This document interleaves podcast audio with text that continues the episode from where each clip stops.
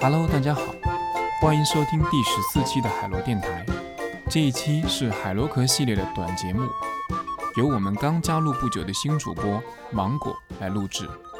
这期节目，他聊了聊自己和植物相处的一些故事，以及他根据经验逐渐建立起的三大饮食原则。好的，那我们接下来交给他。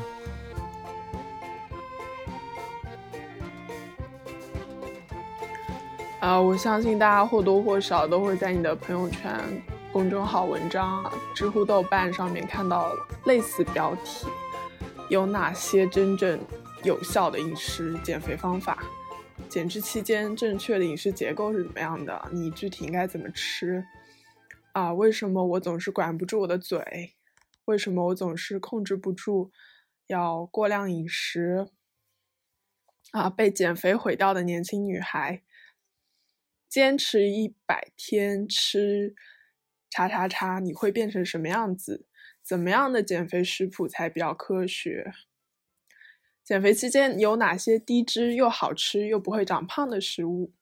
包括由减肥这个话题衍生出来的一些名词，比如说易胖体质，还有一些呃饮食方法，比如说什么地中海饮食法。呃，生酮饮食法，等等等等。那我今天其实不是想要聊怎么样吃可以变瘦啊，什么该吃什么不该吃。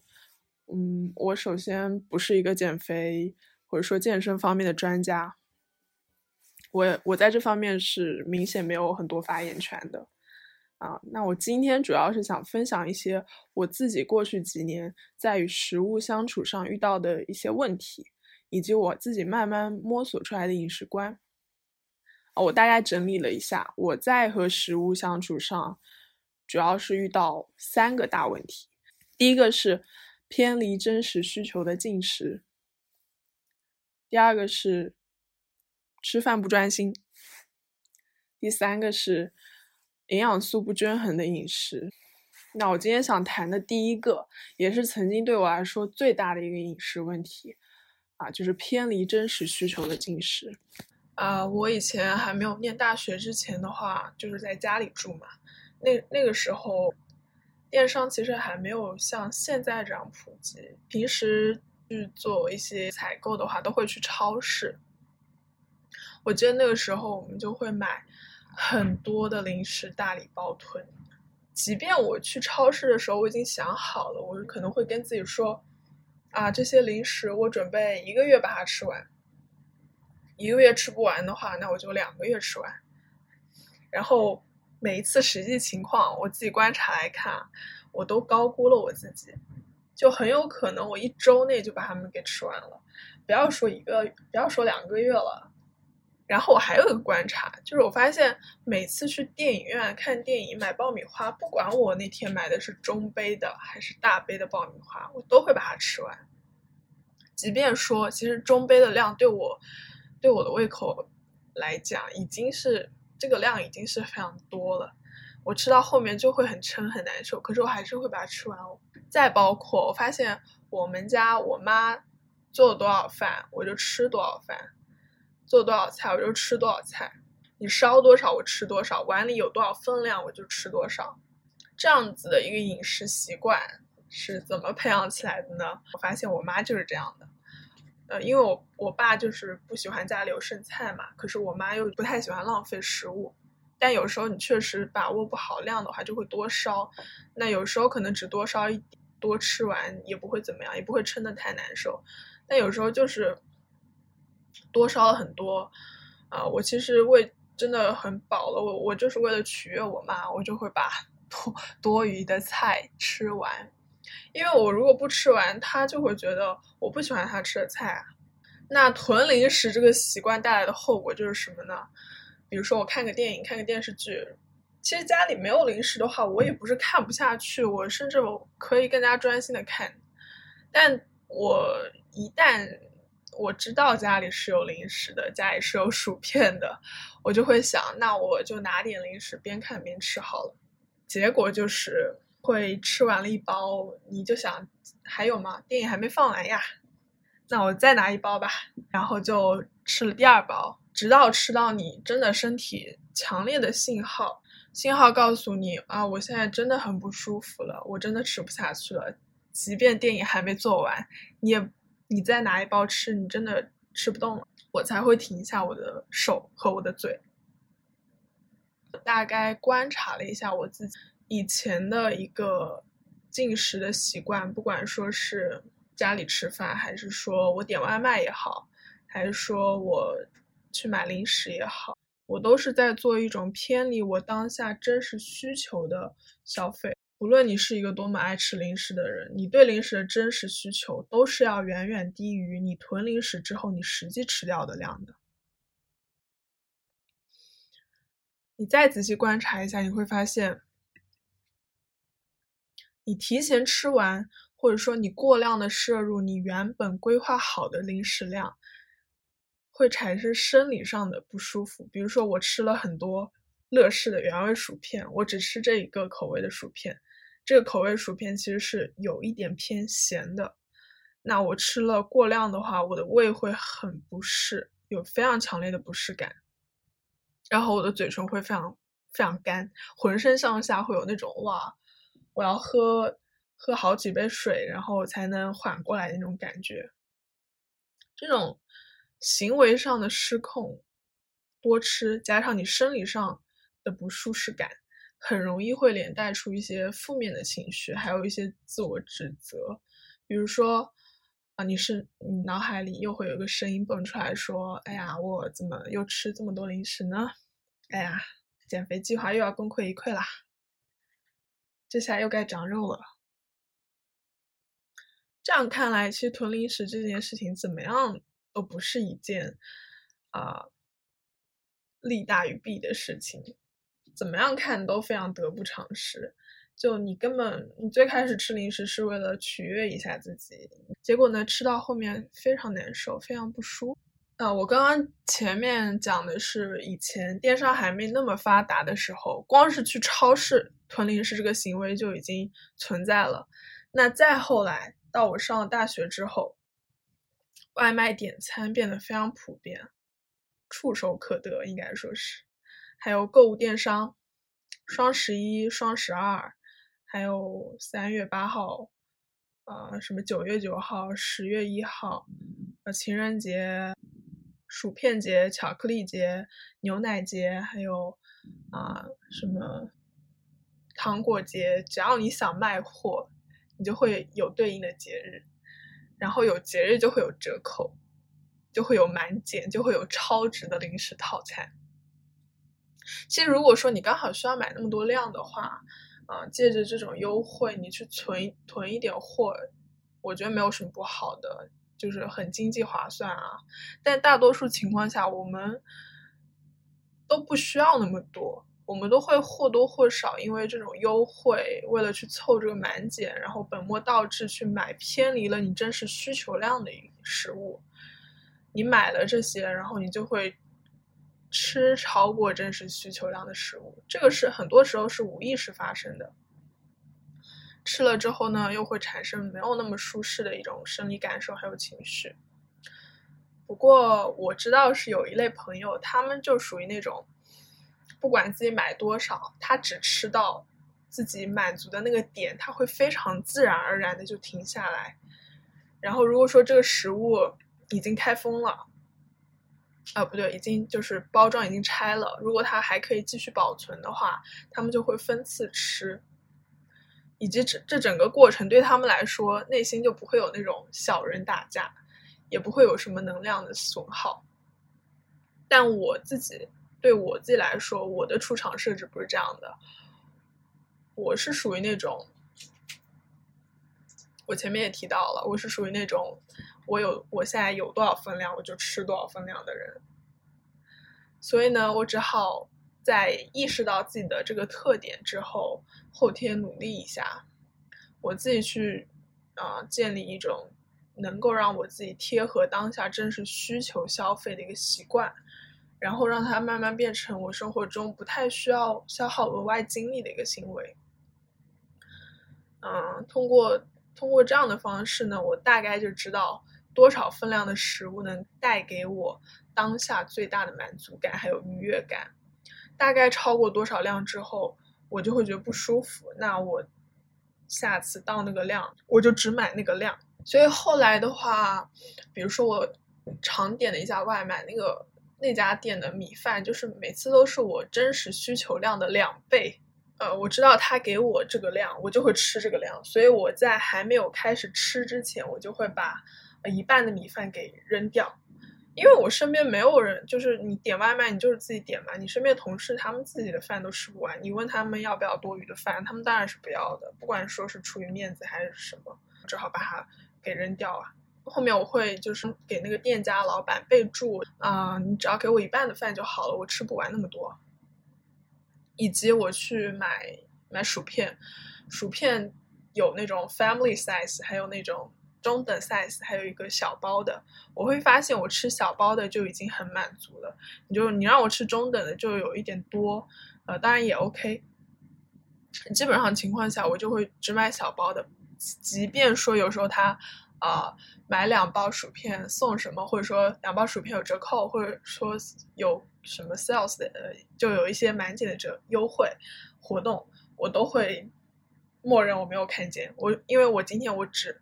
我进那个便利店，我就会告诉我自己，我今天只要吃一包薯片，因为我只想要吃这一包薯片带给我的这种满足感和愉快的感受。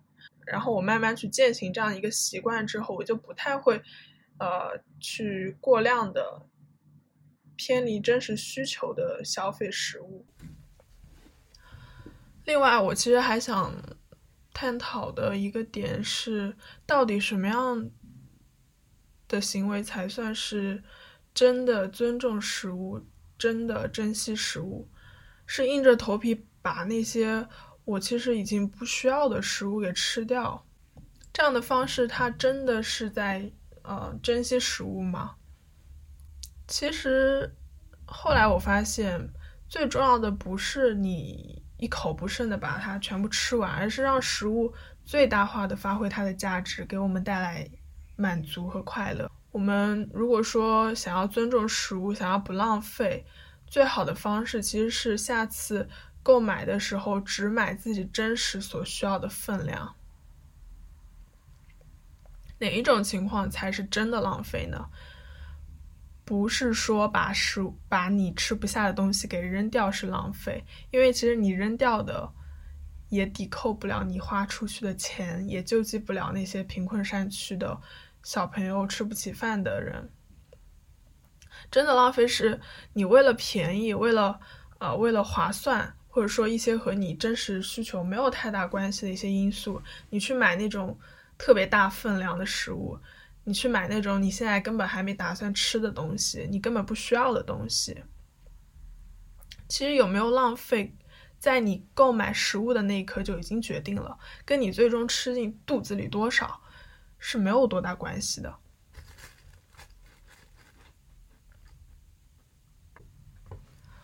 那我们应该怎么样去建立对当下真实所需要食物分量的敏感度呢？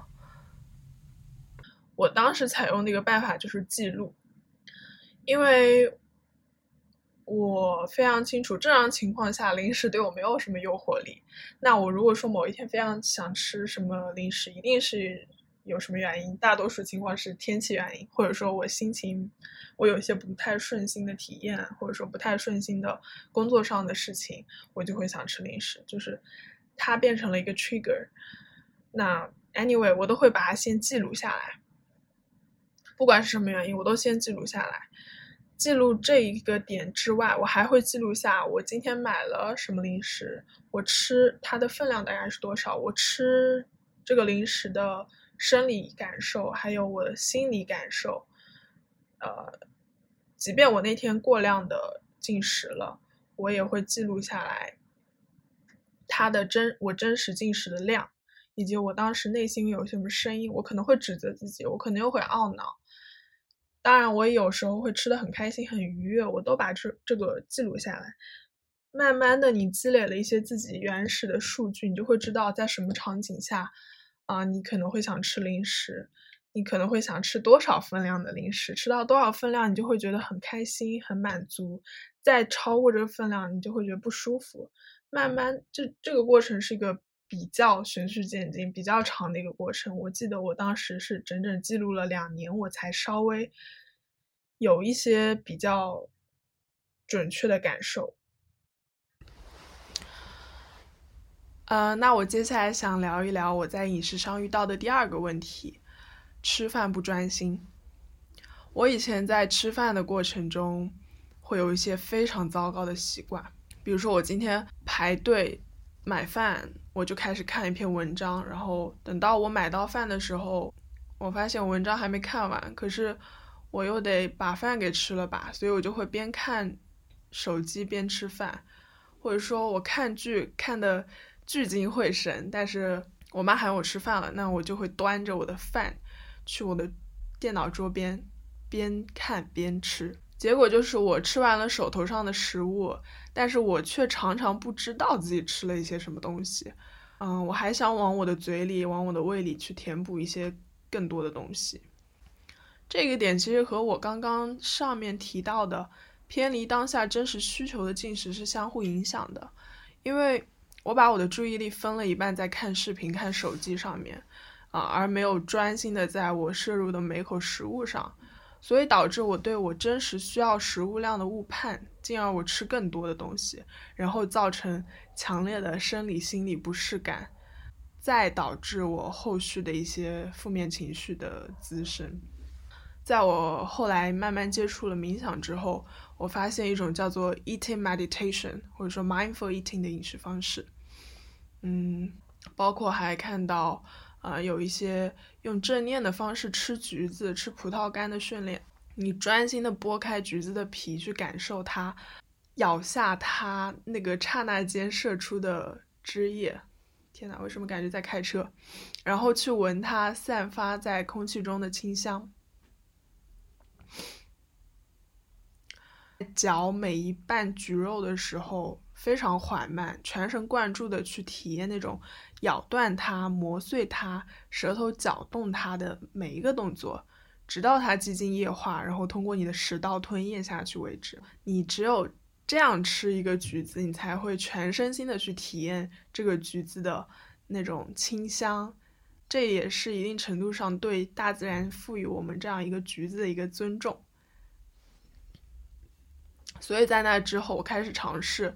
我在吃饭之前，我就比如说排队，我就不看任何文章，我也尽量不听播客。我还会把我的手机调成飞行模式，那我会关掉一切吸引我注意力的源头。我尽量会选择在一个比较安静的环境中去进食。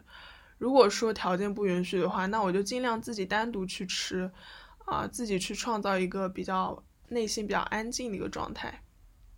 集中我所有的注意力去感受食物带给我的体验。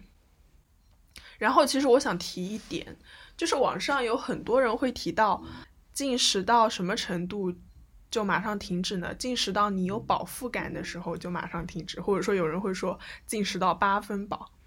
可是我自己个人的观点啊，我怎么知道八分饱是多饱？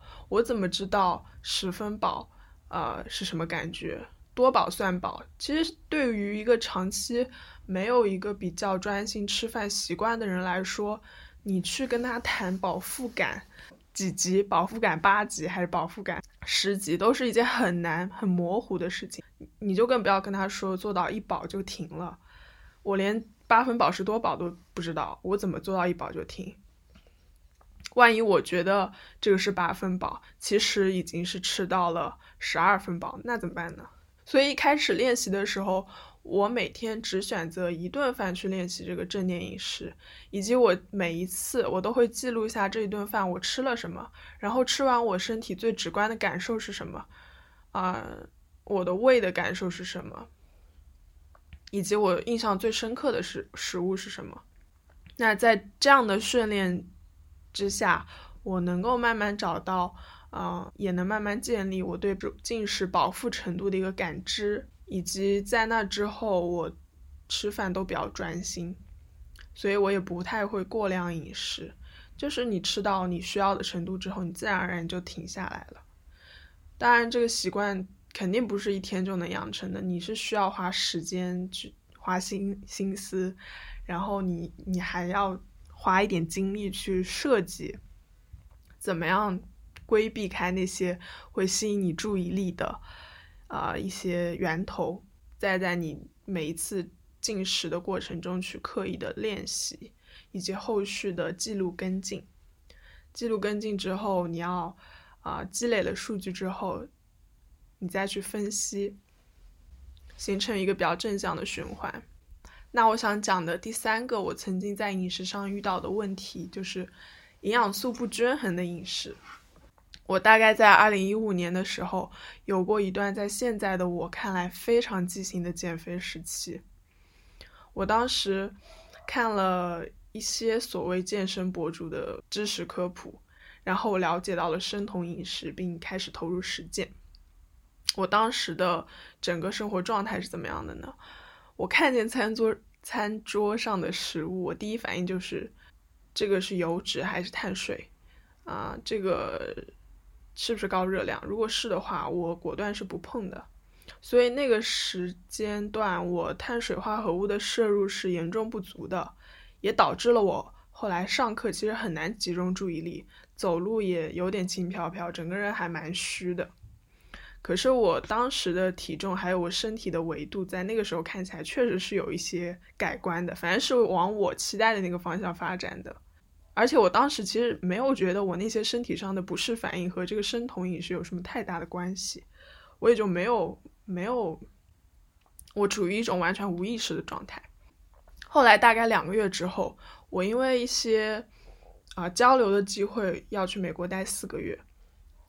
我当时的情绪是很复杂的，一方面我会有一点兴奋啊，因为你要去一个异国他乡待一段时间，但是兴奋之外更多的是恐惧。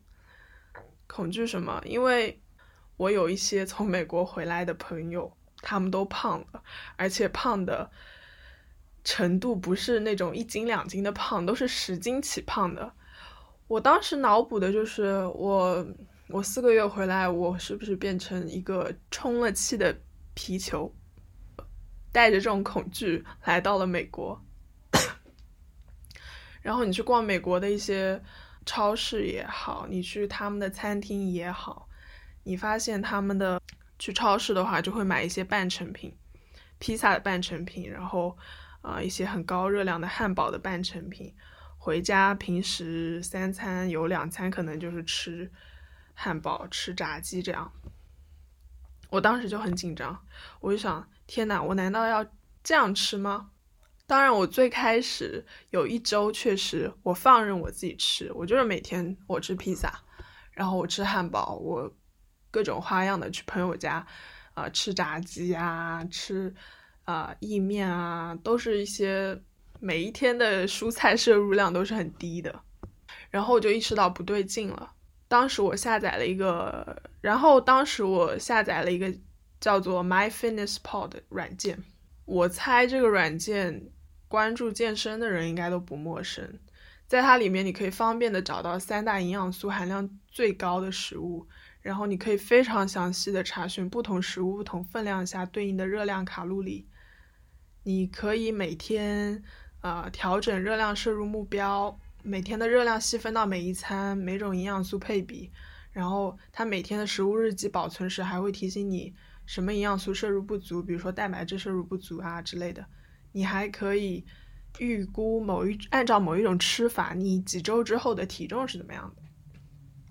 我在使用这个 app 之后，国内之前对碳水的那种恐惧感，慢慢的就消失了。包括我后来又重新看，找了一些，啊 YouTube 上面的关于怎么吃的一些博主的科普，我就发现，啊每一种营养素都是非常重要的，你不能只吃那两种，不吃另外一种，就是他们都应该被均衡的摄入。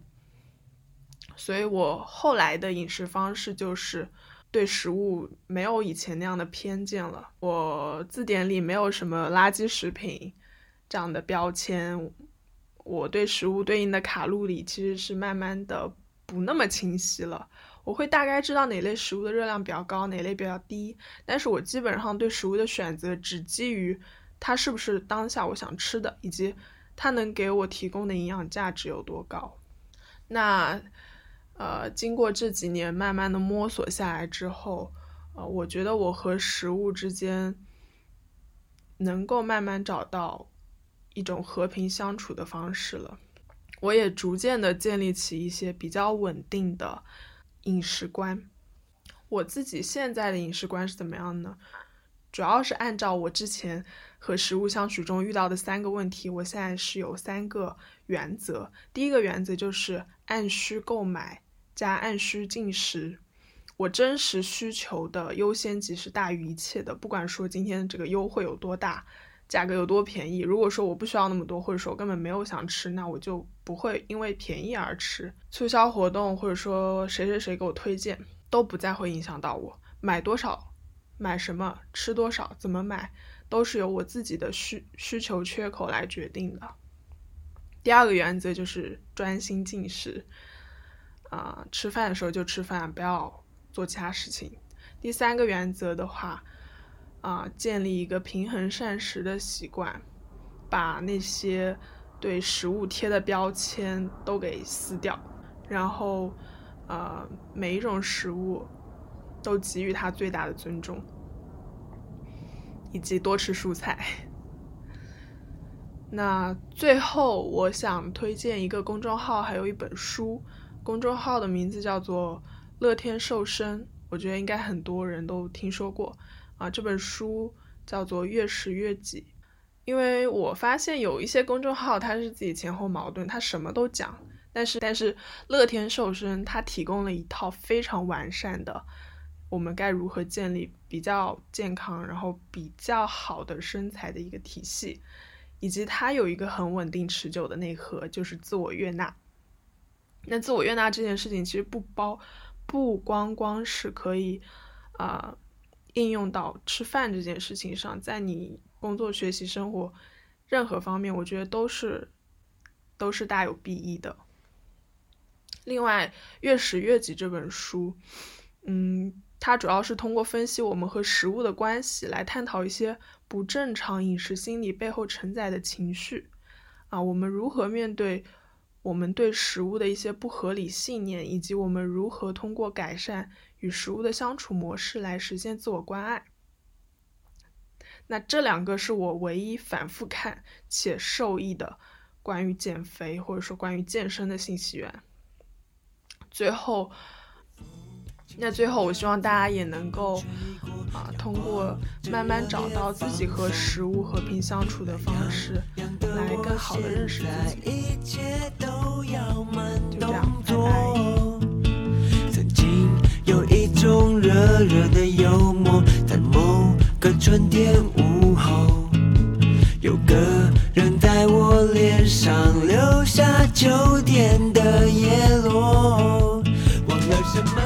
的，那欢迎收听这一期的海螺电台。海螺电台播客是一个记录行动和探索过程的创作计划。您可以在苹果播客客户端或者任何泛用型播客客户端中搜索。海螺电台四个字进行订阅，也可以访问我们的官网 the spiral 点 fm 收听 t h e s p i r a l 点 fm the spiral。欢迎大家给 hi at the spiral 点 fm 写邮件。您也可以在官方网站直接留言评论，或者在新浪微博、Twitter 给我们留言。我们的微博是海螺电台 the spiral，Twitter 账号是 spiral podcast。我们希望能通过海螺电台这档节目，去实践在行动中快速迭代、螺旋式上升的这种理念，并逐渐发现和寻找到属于自己的道路。各位，下期再见，拜拜。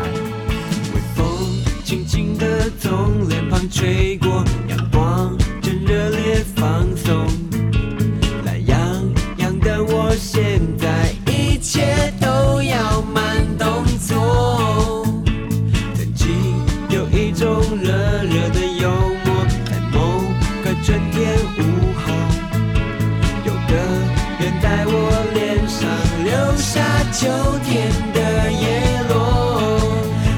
什么时候我也记不得应该是小时候。想找一些什么风景来给我只好